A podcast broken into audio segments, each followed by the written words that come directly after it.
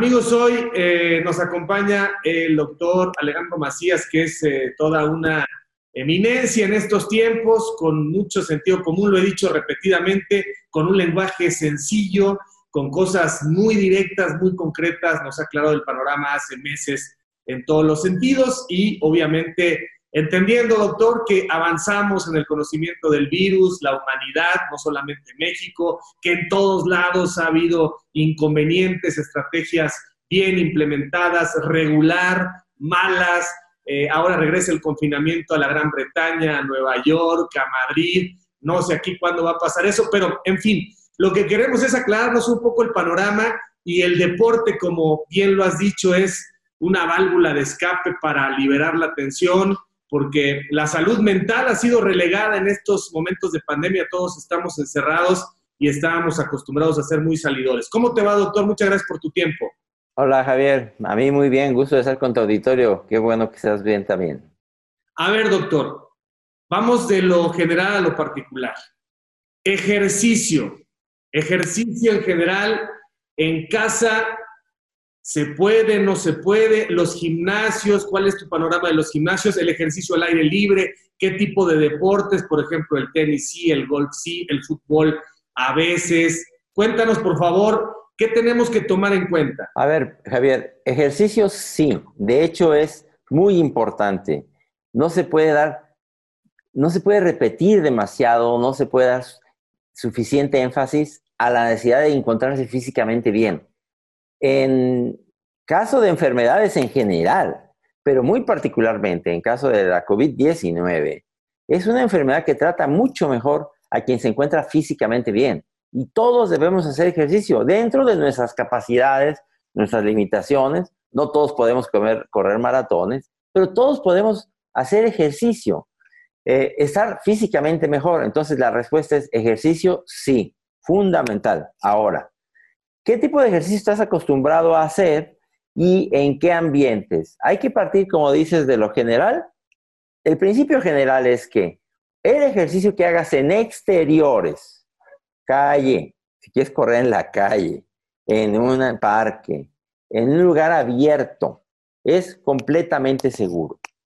Para ti y para los demás, porque luego también eh, vemos pasar un corredor y lo vemos pasar sin cubrebocas y le queremos exigir que use el cubrebocas al corredor o al ciclista. Hay que decir que el deportista que, se ejercita en exteriores debe traer un cubrebocas, pero lo puede traer en la bolsa si quiere. Y una vez que termine su ejercicio, se lo ponga.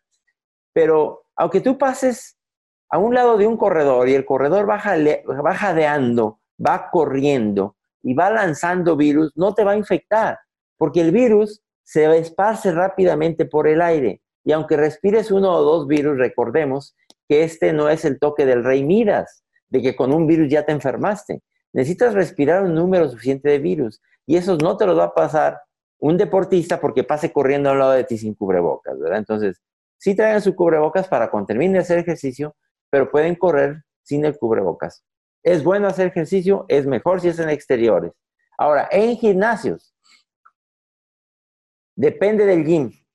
Por ejemplo, un gym que está completamente cerrado, por mejor ventilado que parezca estar por un aire acondicionado, porque los hay, si el aire acondicionado solamente le está dando vuelta al aire de todos allá adentro, es muy peligroso. Durante el ejercicio estás jadeando y quien tiene muchos virus está lanzando una gran cantidad de virus al aire y algunos se van a flotar al aire y entonces, así es en alguien más allá de 8 metros de ti, 7 metros, 8 metros, lo puede alcanzar. Si no está ventilado, lo puedes inhalar. Yo entiendo que lo, todo, toda la economía se tendrá que reactivar y los, y los gimnasios son parte de eso, pero con una capacidad limitada los gimnasios, eh, con un distanciamiento entre los deportistas de al menos metro y medio de los, de, de los practicantes y sobre todo la ventilación, importantísima ventilación en los, en los gyms. Hasta ahí es lo que te, diría de este, de este, punto. Y los que están en esos gyms necesitan, eh, no creo que sea muy cómodo, yo no he podido regresar al gym, lo he hecho en mi casa, pero cuando haces pesas no es muy cómodo tener el tapabocas porque pues, tienes que inhalar y exhalar con mucha fuerza, pero, pero de todas maneras aunque sea por horarios y con sana distancia, en el gimnasio la gente que hace pesas debe hacerlo con tapabocas. Sí, mira, en el gym es un espacio cerrado, es un espacio en donde varios están compartiendo el mismo aire y yo creo que ahí sí em, está indicado usar un cubrebocas. Em, hay que acostumbrarse también, hay que decir que mucho de no tolerar el cubrebocas cuando haces ejercicio, esa sensación de ahogo, mucho psicológica también, ¿eh? O sea, eh, sientes que no entra y sale, pero si tú, por ejemplo, de esos deportistas, checas la oxigenación con un, oxímetro, con un oxímetro, con y cubrebocas, te vas a dar cuenta que el oxígeno no cae con el, no es cierto que el oxígeno caiga con el cubrebocas, no es verdad. Es molesto que se moja, es molesto em, que no sientes la misma eh, libertad para respirar, eso es cierto, ¿verdad? Pero yo creo que por, por seguridad de todos, sí conviene el uso del cubrebocas dentro de los gimnasios. Ok, si tú fueras el dueño de un gimnasio, lo que estarías buscando hoy en día, si no totalmente abierto, porque pues, no se puede, porque ni siquiera eh, estás pensando en que muevas tu local, eh, cuando menos sí modificar las ventanas, o sea, los gimnasios que van a ganar es ahora los que no tienen ventanas o tienen suficientemente abiertas las ventanas. Absolutamente, sí, o sea, no hay manera. A lo mejor en los años venideros se va a empezar a incrementar eh, la tecnología y a refinar la tecnología para filtrar bien el aire interior, como un poco como hacen los aviones, en donde vas respirando exactamente el mismo aire de los demás, pero ya viene filtradito. Eh, en los gyms, yo creo que en el futuro esos van a ser, como dices, los que van a ganar. Los que van a poder, primero, abrir ventanas. Y yo sí es un consejo que creo que podemos dar Ve a un gym donde veas ventanas abiertas y donde veas que el aire circula. Y si el aire está circulando, las ventanas están abiertas y tú ves que hay una cierta distancia con los demás, puede ser que es razonablemente seguro estar en ese gym. Eh, eso tendrá que vigilarlo cada quien y en el futuro yo creo que inclusive será el trabajo de la autoridad regulatoria, me refiero los servicios de salud que que regulan esas actividades tendrán que estar vigilando la ventilación de los gimnasios. La NBA, doctor, ha sido ejemplar, ha sido el, esquema ideal, este aislamiento, el darles eh, todas las pruebas con frecuencia a los jugadores, al personal, etcétera. Eh, se, se, admira mucho, no solamente en el ámbito de la organización deportiva, sino a nivel médico, eh, lo que está dejando como enseñanza la burbuja de la NBA. ¿Cuáles son tus reflexiones? Sí, mira, esa es una verdadera burbuja que el único problema es que cuesta demasiado caro. Estar probando toda la gente prácticamente todos los días es muy costoso. A, lo mejor en el futuro lo que se propugna es por tener pruebas que puedas hacer muy, muy, muy frecuentemente todos los días y que no sean probablemente tan específicas, tan sensibles, pero que sean suficientemente buenas y que puedan hacerse absolutamente todos los días. Eh, hay que decir que en la, NBA lo está haciendo con pruebas costosas, con pruebas eh, de PCR, aunque para ellos el dinero no es que no sea un problema, pero lo tienen en cantidad suficiente y lo pueden hacer. Pero no es nada más las pruebas, es cómo están llevando toda una metodología para cortar la posible cadena de transmisión, pero evitar la reentrada del virus. Si tú quieres ir mañana como periodista ahí, te va a costar un buen trabajo poder entrar a esa burbuja. Es, hay que decir que es toda una, mm, eh, todo un mecanismo de aislamiento que es muy difícil, pero que digamos que en términos prácticos nos dice de lo que se puede llegar a ser posible, lo que puede llegar a ser posible cuando inviertes lo suficiente en tiempo, en dinero y en recursos. De que se puede, se puede.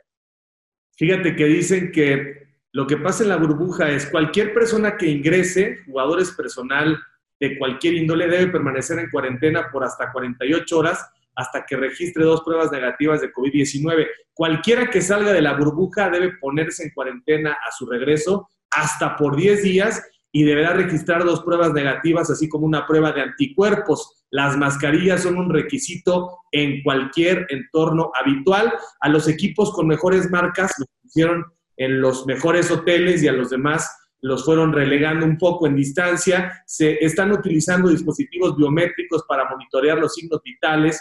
No se permiten invitados dentro de la habitación del hotel de un jugador y las políticas han sido muy, muy rigoristas, lo que dicen que pues es simplemente un modelo, ¿no? La epidemiología puede prosperar con grandes experimentos bien organizados que existen situaciones en las que grupos de personas se estudian cuidadosamente durante periodos de tiempo para que podamos comprender cómo ocurre una enfermedad y por qué ocurre en algunas poblaciones. En fin, dejemos el tema de la burbuja porque ni la NFL, ni grandes ligas, ni el fútbol mexicano con los desplazamientos ha podido controlar nada, ¿no? Javier, ni la Casa Blanca.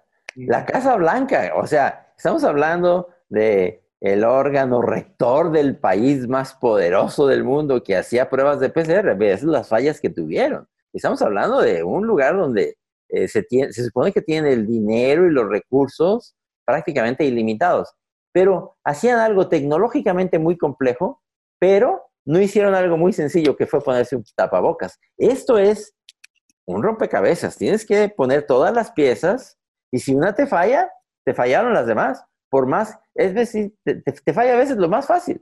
Estoy leyendo también, doctor, a ver, seguramente estás enterado, dice, el virus SARS-CoV-2 permanecerá en la palma de tu mano durante nueve horas, un descubrimiento que viene de Kioto. Por eso es importante, los virus mueren en 15 segundos al aplicar etanol 80% alcohol, pero si no te lavas las manos y lo traes, puede permanecer nueve horas en tu mano. Sí, pero mira, también hay que decir que eh, en un principio decías que ya entendemos mucho mejor mucho de lo que hay alrededor de este virus. Y una de las cosas que ya entendemos mucho mejor es el mecanismo de transmisión indirecto. O sea, cuando empezó todo esto, pensábamos que, por ejemplo, tú vas al súper, tocas una lata que tocó a alguien que tenía el virus y te la llevas a tu casa, pues ya vas a tu casa con el virus porque lo llevas en la lata. Y eso sigue ocurriendo. ¿Cuál es la situación? Que el virus, sin embargo, es muy ineficiente para transmitirse de esa manera. A lo mejor en esa lata van 100 virus, nada más que tú para infectarte necesitas 1000 virus. Aunque tú toques esa lata y te traigas de esos 100 virus, te traigas 20, y luego te inoculas en los ojos 10, 10 no te van a enfermar. Vamos a decir, es que tú traes el virus en las manos 8 horas. Pues sí, ahora sí que como dicen en inglés, so what? Porque de todos modos, ocho virus no te van a infectar. Conclusión, sí, mira, lávate las manos, higienízate las manos, limpia las superficies, lava frutas y verduras como siempre, pero no te, ahora, como dicen los chavos ahora, no te friquies con eso, ¿verdad? No te vuelvas compulsivo.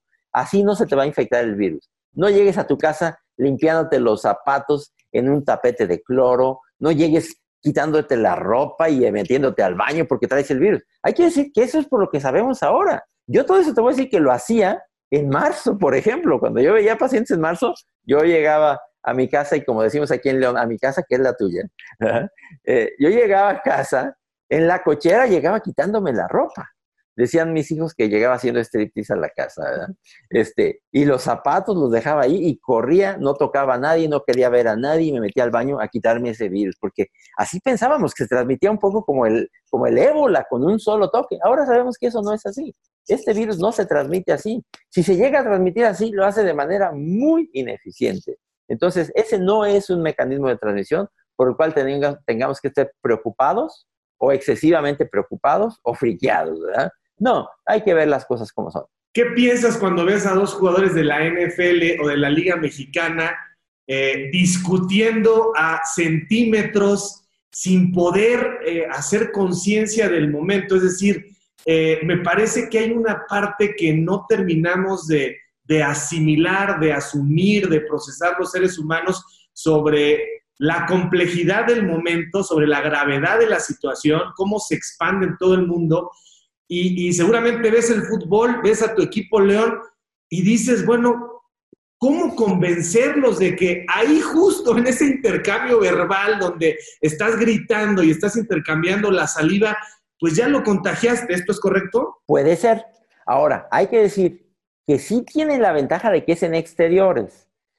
En términos generales, nosotros definimos como un contacto de alto riesgo al que se mantuvo cerca de una persona infectante más de 15 minutos, a menos de 2 metros, ¿verdad? Entonces también un intercambio, un grito, inclusive un abrazo, una celebración de un gol que dura muy poco, a no ser que hay una gran transmisión de secreciones, intercambio, te puede infectar, porque olvidemos, no olvidemos que necesitamos unos mil virus para infectarte. Es un cálculo que puede estar bien o mal, pero esos mil virus necesitas acumularlos.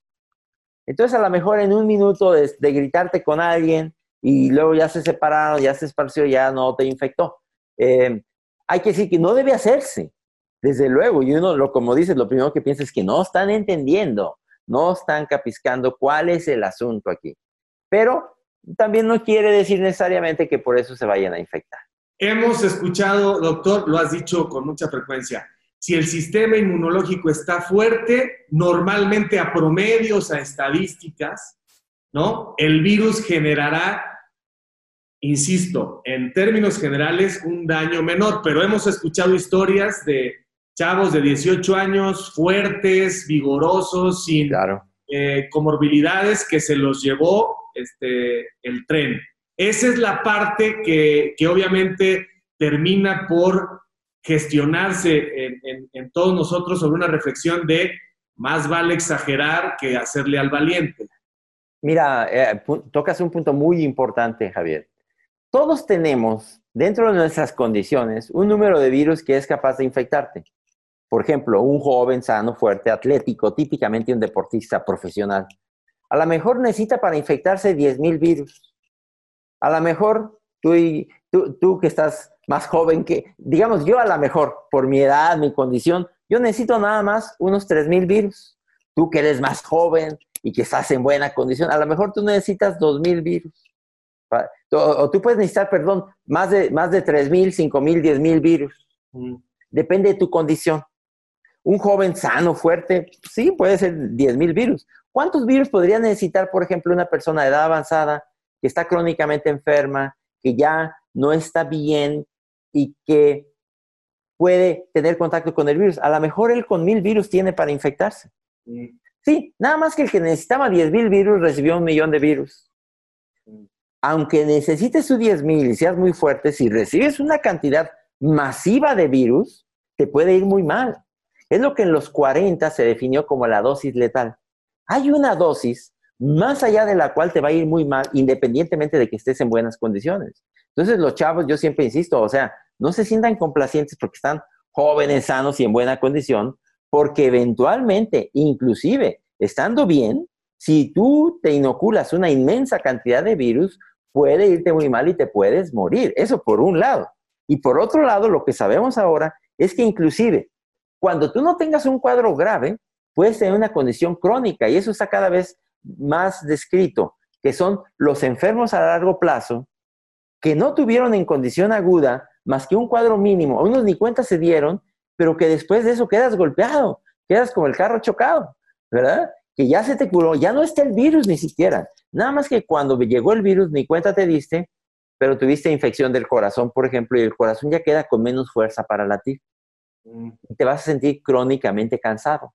Y te pueden buscar el virus y ya no hay nada, pero tú no te acabas de sentir bien. Y ahora sabemos que mucha gente va a tener ese problema, ¿eh? El problema de la debilidad, de la fatiga crónica por, la, por una infección que pudo haber sido inclusive clínicamente muy leve.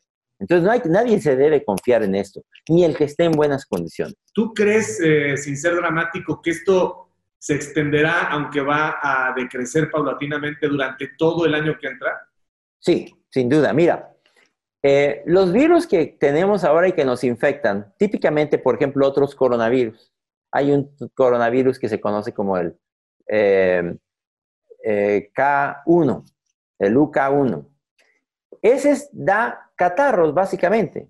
Cuando ingresan esos coronavirus que vienen de los murciélagos hacia, hacia un mamífero y logra alguno de ellos adaptarse y entrar al ser humano, primero entran muy fuerte Podrían haber entrado hasta en el siglo XII, hay otros, por ejemplo, el 43.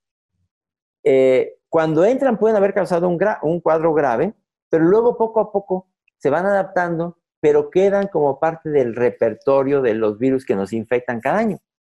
Entonces, lo más probable es que a no ser que llegamos a tener una vacuna muy eficaz, este virus va a quedar como parte del repertorio de todos los virus que nos infectan, inclusive los virus de la influenza. Y muy probablemente ahora que viene en tiempo de frío se reactive también con el tiempo del frío, pero este virus, mientras no haya una vacuna, se va a quedar como parte del repertorio de los virus que nos van a infectar cada año. Como estamos viendo ya en Europa, lugares que ya lo tenían completamente controlado, pues vuelve a aparecer el virus.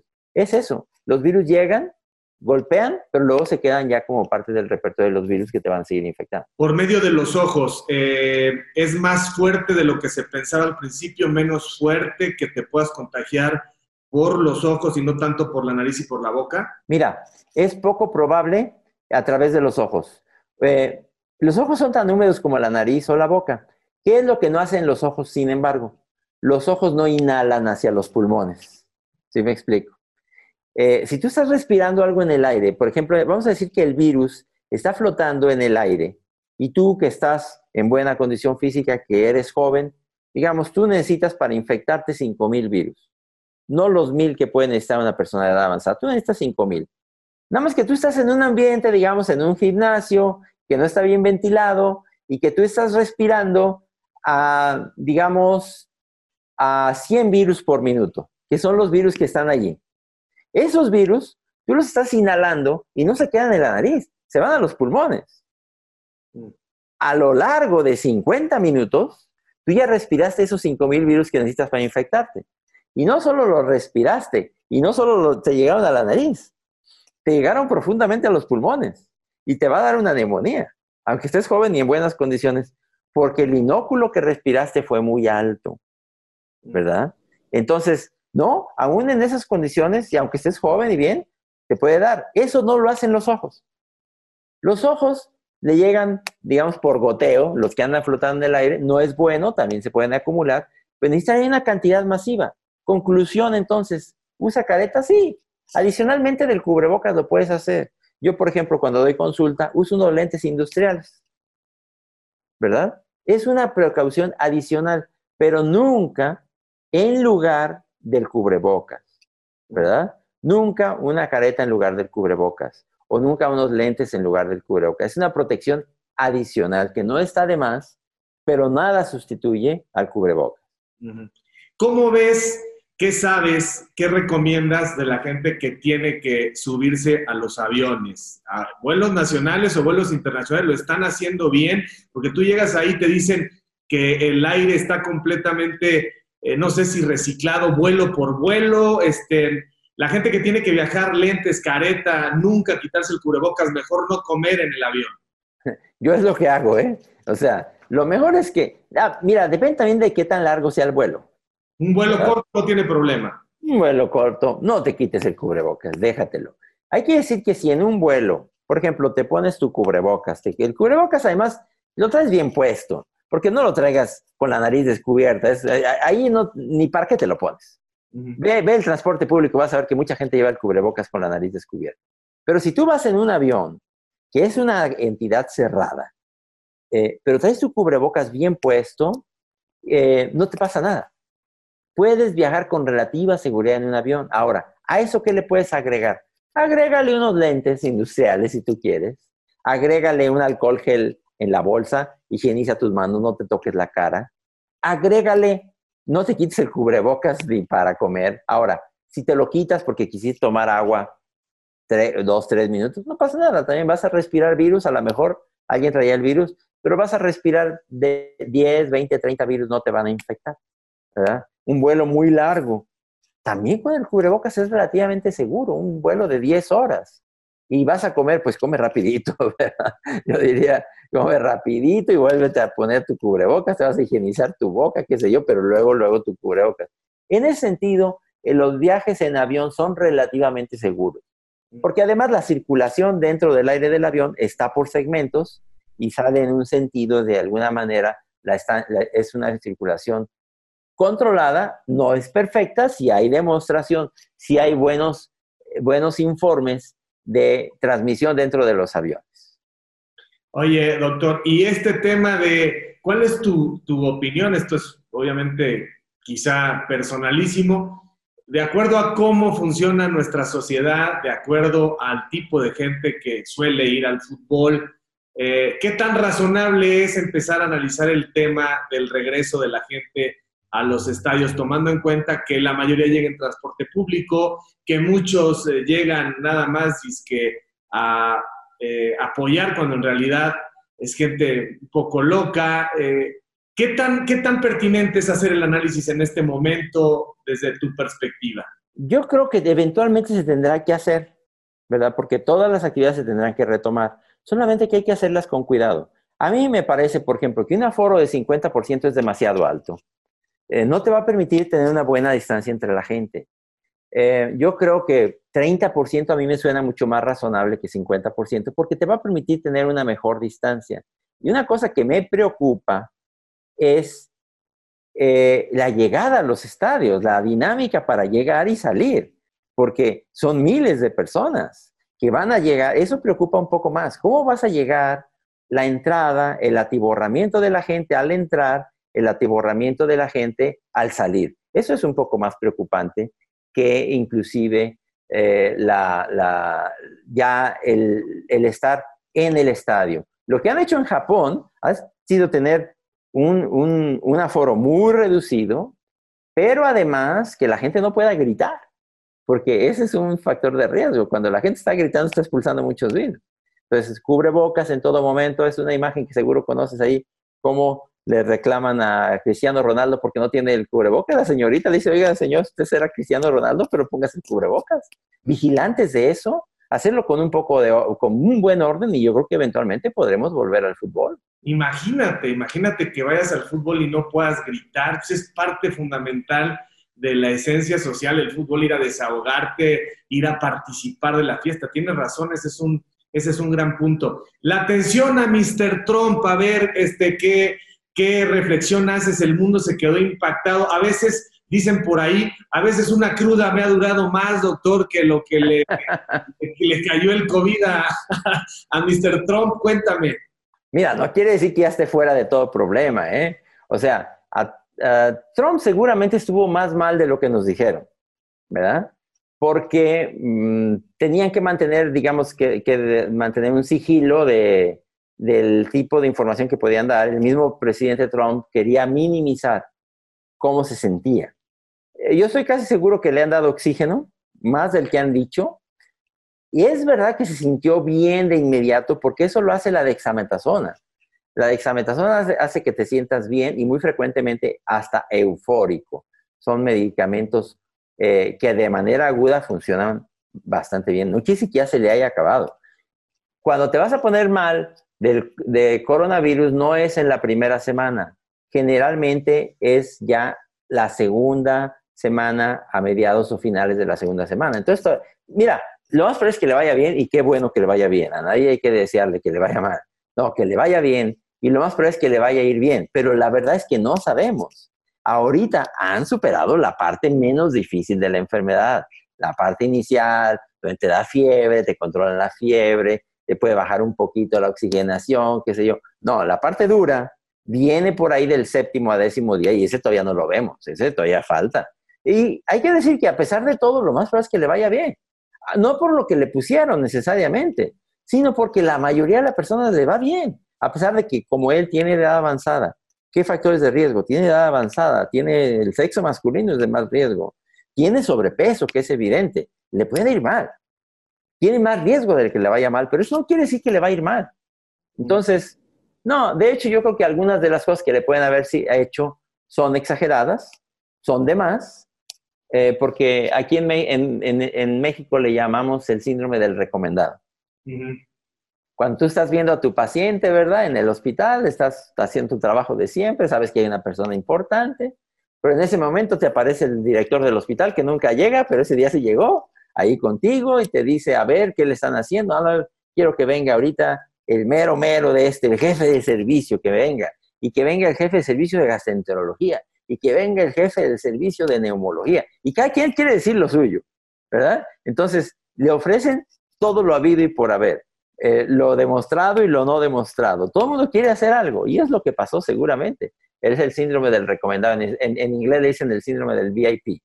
Eh, y un problema de eso es que al final el paciente acaba mandando, ¿verdad? La medicina se vuelve así y entonces acaban haciendo lo que dice el paciente y rompiendo todos los protocolos. Mira, por ejemplo, yo no me imagino que, digo, este es el presidente de la República, yo no me imagino un paciente que esté echando virus y que me diga, doctor, permítame dos horas porque quiero ahorita salir a la calle a saludar a unas personas que me están esperando ahí. No, le espéreme, no, usted no puede hacer eso.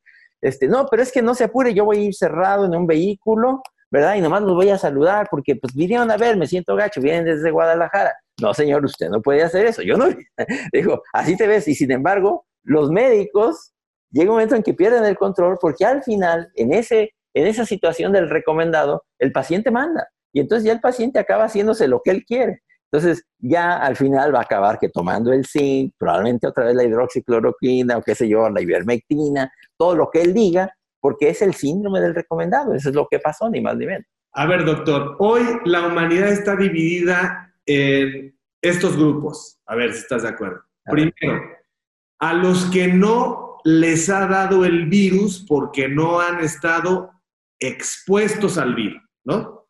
Número dos, aquellos a los que el virus le dio y presentaron síntomas. Sí, claro. Aquellos a quienes el virus le dio y no presentaron síntomas. Y aquellos que estuvieron expuestos al virus, pero el virus simplemente no les hizo nada. O sea, el virus no pudo contra ese organismo. No quiere decir que los contagió. Estamos divididos en la humanidad en estos cuatro grupos en este momento, ¿no? Más o menos sí. El problema es que no sabemos quién es quién. Exactamente. Ahora, sí que cada vez vemos eh, individuos infectados asintomáticos, no sabemos, como he visto por ahí, ¿verdad? Este, sí, eso es verdad. Qué bueno que supiéramos quién es quién, que cada quien, a ver, mira, tú eres rojo, tú eres amarillo, tú eres verde, eh, y tú eres negro. Ah, qué bueno, pues ya sabemos. El problema es que no sabemos. Y el problema está en que este virus, el, más del 50% de las veces, se transmite a través de los portadores asintomáticos. Y, ese, y no sabemos quiénes son esos. Porque una cosa es el que es portador asintomático y, y otra cosa es el que ya es asintomático y no trae el virus. Pero hay asintomáticos que traen el virus. Ese es el gran problema. ¿Tú crees, doctor, que, el cubrebocas llegó para quedarse invariablemente? En Absolutamente, sí. ¿Estoy en la humanidad? Sí. Mira, eso del cubrebocas, a lo mejor en el futuro no lo vamos a usar en tiempos de calor o cuando no haya infecciones respiratorias. Pero esto que vamos a vivir o que estamos viviendo en tiempo de, de pandemias o en tiempo de infección respiratoria ha sido perfectamente la cultura en China, en Japón, en Corea del Sur, en Taiwán, en Hong Kong, desde bien entrado el siglo XX, ¿verdad? Era toda una cultura. De hecho, cuando empezó la COVID decíamos, no, los chinos están mal, ¿verdad? Este, todos minimizábamos el uso del cubrebocas. Yo mismo, si me preguntabas a mí en febrero, te decía, mira, sí sirve, pero no es la gran cosa el cubrebocas, ¿verdad? Este, que la cosa va por otro lado. No, y ahora que entendemos todos los, los, estudios de dinámica de partículas, los estudios de epidemiología, los análisis de brotes, los modelos matemáticos, ay caray, cuando tienes esa capacidad de decir, yo estaba equivocado, o con la información que tenía, no le daba la importancia a esto que ahora sé que es extremadamente importante. Así, hay que tener esa humildad también de decir, a ver, yo decía una cosa, pero ahora digo otra, porque a mí también me dicen, oiga, es que usted en enero decía una cosa, sí, pues yo sabía una cosa en enero, pero ahora tengo otra información y ahora te puedo decir que con la nueva información que tenemos, los chinos tenían razón. Hay que darle la razón al que la tenga. Y no hay que tener miedo de decir, vamos a cambiar esta política. Porque ahora con lo que sabemos, sabemos la importancia que tiene eso. Y entonces, volviendo a tu pregunta, ¿eso se va a quedar como parte de nuestra cultura? Seguro, seguro. Que en el futuro vamos a ser ya más como los japoneses, los chinos, los coreanos. Que en tiempos de frío, en tiempos de infecciones respiratorias, todo el mundo va a andar con sus cubrebocas y vamos a tener cubrebocas a lo mejor lavables, como tenemos camisas, pantalones, pasarte cambiando tu cubrebocas. Eso ya es una cultura que tiene que llegar para quedarse. Yo sé que, yo sé que son los grupos vulnerables, la gente mayor, las embarazadas, los niños chiquititos, pero ¿quiénes no deberían vacunarse contra la influenza? No, mira, en, términos generales, en, todo el que tenga un, un factor de riesgo para, para complicarse de influenza, niños menores de 5 años, personas adultas mayores de 60, gente con sobrepeso, gente con, con diabetes, gente crónicamente enferma, eh, mujeres embarazadas, personal de salud, todos esos tienen que vacunarse. Lo ideal es que nos vacunáramos todos los mayores de 5 meses. El problema es que no hay vacuna para todos. La vacuna está para esos grupos que suelen complicarse. Entonces, yo diría, eh, si a ti no te toca porque no estás en esos grupos y no te toca la vacuna del gobierno, pero puedes pagarla, págala y póntela, porque idealmente todos tenemos que tener la vacuna de influenza.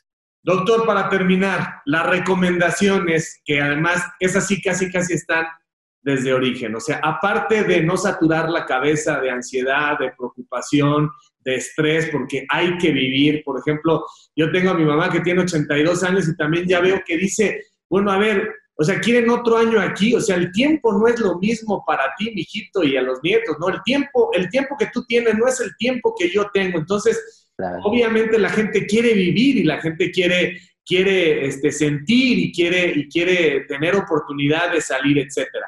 ¿Cuáles son las recomendaciones en este momento, aparte de, de tranquilizarnos? Sí, mira, no hay que olvidarse que 2020 va a ser un año excepcional por esta situación y que ojalá que no sea toda la vida, lo más probable es que no lo vaya a ser toda la vida.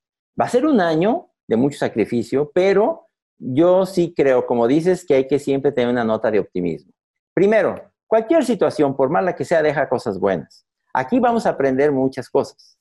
Em, ¿Y cuál es la recomendación? Ver las cosas con ecuanimidad, con optimismo, porque es una situación que no escogimos, pero tenemos que resolver. Primero, todos tenemos que incorporar a nuestra conducta las situaciones que dijimos. Higienízate tus manos con frecuencia, no te andes tocando la cara, eh, cambia tu conducta para evitar los lugares atiborrados. Eso por lo pronto ahora hay que hacerlo. El cubrebocas en toda instancia pública, en todo lugar público cerrado, tu cubrebocas. Eh, son cosas que todos tenemos que hacer. Pero además de eso, otras cosas que te corresponden y que requieren un esfuerzo es mantente en las mejores condiciones que puedas. Si tienes una enfermedad crónica, contrólala. Si tienes diabetes, hazle caso a tu diabetes, a tu dieta, a tus medicamentos, hipertensión, contrólate. Si tienes alguna adicción, procura dejarla. Si fumas mucho, estás dañando tu pulmón. Trata de dejarlo. No es fácil, es difícil. A lo mejor con el miedo del COVID es un poco más fácil.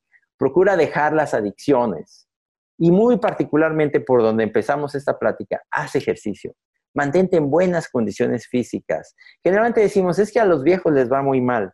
Bueno, no, es que no necesariamente por la edad. Aquí vemos, como tú decías en un principio, gente de 35 años que nunca hace ejercicio, que está en malas condiciones, que tiene adicciones, que tiene sobre, sobrepeso, que le puede ir muy mal, a pesar de que tiene 35 años. Y puede haber alguien de 70 años que se mantiene físicamente bien que hace ejercicio, que no tiene adicciones y a él le puede ir muy bien. Entonces, hay que terminar también con eso. La responsabilidad de cada quien es de mantenerse física y emocionalmente lo mejor posible. El que no haya, no haya hecho ejercicio o no lo haga, no es excusa que están cerrados los gimnasios.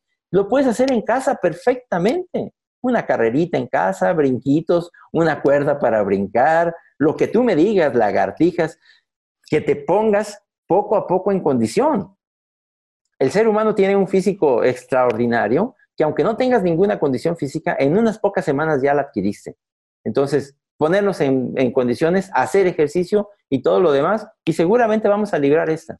Doctor, ¿dónde te puede encontrar la gente para casos particulares? Porque ya me imagino es tan amplio este espectro que, oye, yo tengo esto, pero no tengo el otro, pero tengo aquello y sé que ahorita tienes mucha chamba. Gracias.